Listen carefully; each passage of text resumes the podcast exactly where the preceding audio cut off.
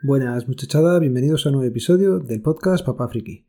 Otra vez por aquí y nada, grabando un día más y hoy quería dedicar el episodio pues a hacer un repaso a todo el tema de DNIs y pasaportes que se aproximan ahora fechas de vacaciones. En nada estamos en Semana Santa, luego ya llega verano echando leches y bueno, pues vais a empezar a viajar, vais a empezar a moveros y os vais a dar cuenta que tenéis o caducado el DNI o el pasaporte y lo necesitáis con prisa. Venga, pues que sea hoy el episodio para recordaros las cosas básicas que si ya lleváis tiempo escuchándome me habéis oído decir alguna que otra vez y si habéis llegado hace poco al podcast, pues bueno, os vendrá bien escucharlas. Vamos a empezar con un clásico. Las fotos. Las fotos para el DNI tienen que tener el fondo blanco. Es importante también que si tenemos gafas nos las quitemos, ¿vale? Es mejor quitarse las gafas de la foto que no luego intentar quitar unas gafas a una fotografía que es imposible, ¿vale? También viene bien por el tema de reconocimiento facial cuando pasamos puestos fronterizos, que ahora ya es más fácil si no llevas gafas. Lo de las gafas eh, suele ser un problema porque la gente piensa que como para el carnet de conducir se lo tiene que poner, pues en el DNI también, y no es necesario, ¿vale? Sobre todo lo quiere tráfico para multarnos si no llevamos las lentillas o las gafas de repuesto, pero para aquí nos interesa solamente identificar a la persona, con lo cual todo lo que pueda afectar al rostro nos lo quitamos. Las gafas, el bigote, que no, hombre, no es que eso no, cada uno lleva lo que quiere, ¿vale?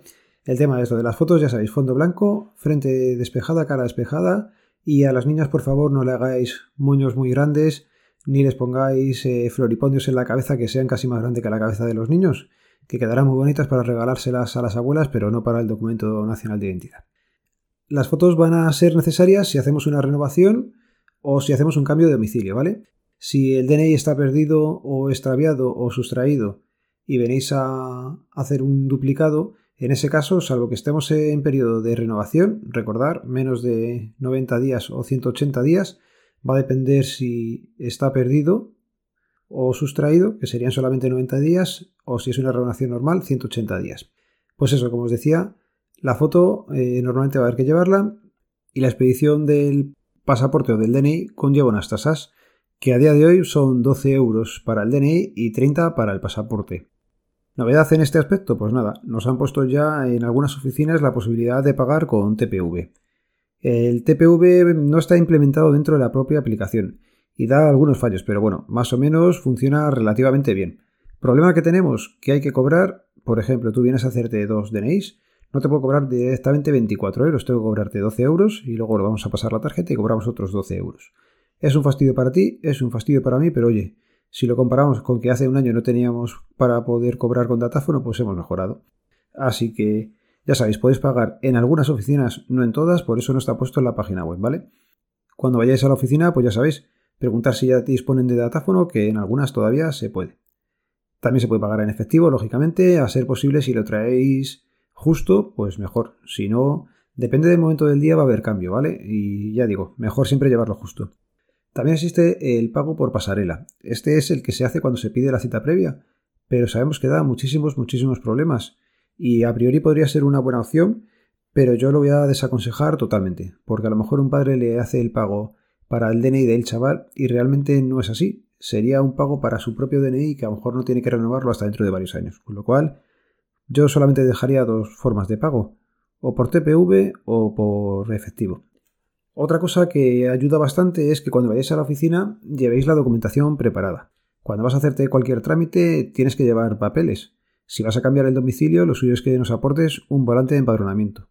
Este volante de empadronamiento solamente va a tener una vigencia durante tres meses, ¿vale? ¿Qué pasa? Que mucha gente se empadrona y ese volante es el que se trae luego, pues cuatro años después, que es cuando le tocaba renovar el DNI. No va a valer, ¿vale? Otros papeles que tenéis que traer, por ejemplo, para un menor, es la partida literal de nacimiento. Hay diferentes modelos, pero nunca, nunca va a ser la partida que te han dado cuando la han inscrito en el hospital. Ese es un papel para los padres, para poder hacer algún trámite, pero no para sacar el DNI. Para sacar el DNI tenéis que ir al registro civil y solicitar una partida literal de nacimiento expedida para la obtención del DNI y lo va a poner. En algunos eh, registros civiles ya están dando el código personal. Estas son unas partidas completamente diferentes donde hay muchísima más letra que las antiguas. Ya no tiene formato libro antiguo con líneas y donde ya viene puesto vuestro número del DNI. Ahora ya se están entregando, pues eso, cuando le escribes al niño, el número que va a tener de DNI. Ya no se hace como antiguamente por, por equipos, ya nos lo van a dar en el registro civil. Más cosillas que tenía apuntadas para comentaros. Una cosa muy habitual que nos preguntáis es si hay que activar el DNI, la parte del certificado. No, no, los certificados digitales cuando os lo entregamos ya van eh, activados. No tenéis que activarlos en ningún sitio. En las máquinas que hay fuera, lo que se suele llamar habitualmente kioscos, son para renovar los certificados o cambiar la contraseña. Pero cuando tú te pides el DNI y te lo entrega a la persona que te lo dé, ya va activado. Te puedes ir a casa perfectamente y empezar a solicitar ayudas, a tramitar instancias, a firmar documentos. No hay ningún problema. Recordar, eso sí, que a los dos años lo que va a pasar es que caducan esos certificados. Pero igual que caducan los certificados de la casa de moneda y timbre, que cada X tiempo tienes que ir a renovar. Bueno, pues en el DNI, cada dos años hay que ir a renovarlos. ¿Cómo se hace ese trámite? Muy sencillo.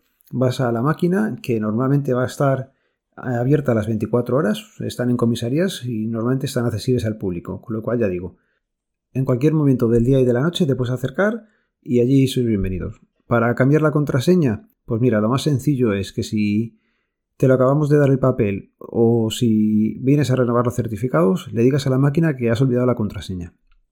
Parece un contrasentido y que no tiene mucho sentido que si tú sabes la contraseña, la pongas. Puedes ponerla, ¿vale? Pero siempre va a ser más sencillo decirle que has olvidado la contraseña y que te verifique que eres tú a través de la huella. De esta forma, sabe fehacientemente que eres tú y vas a poder cambiar la contraseña.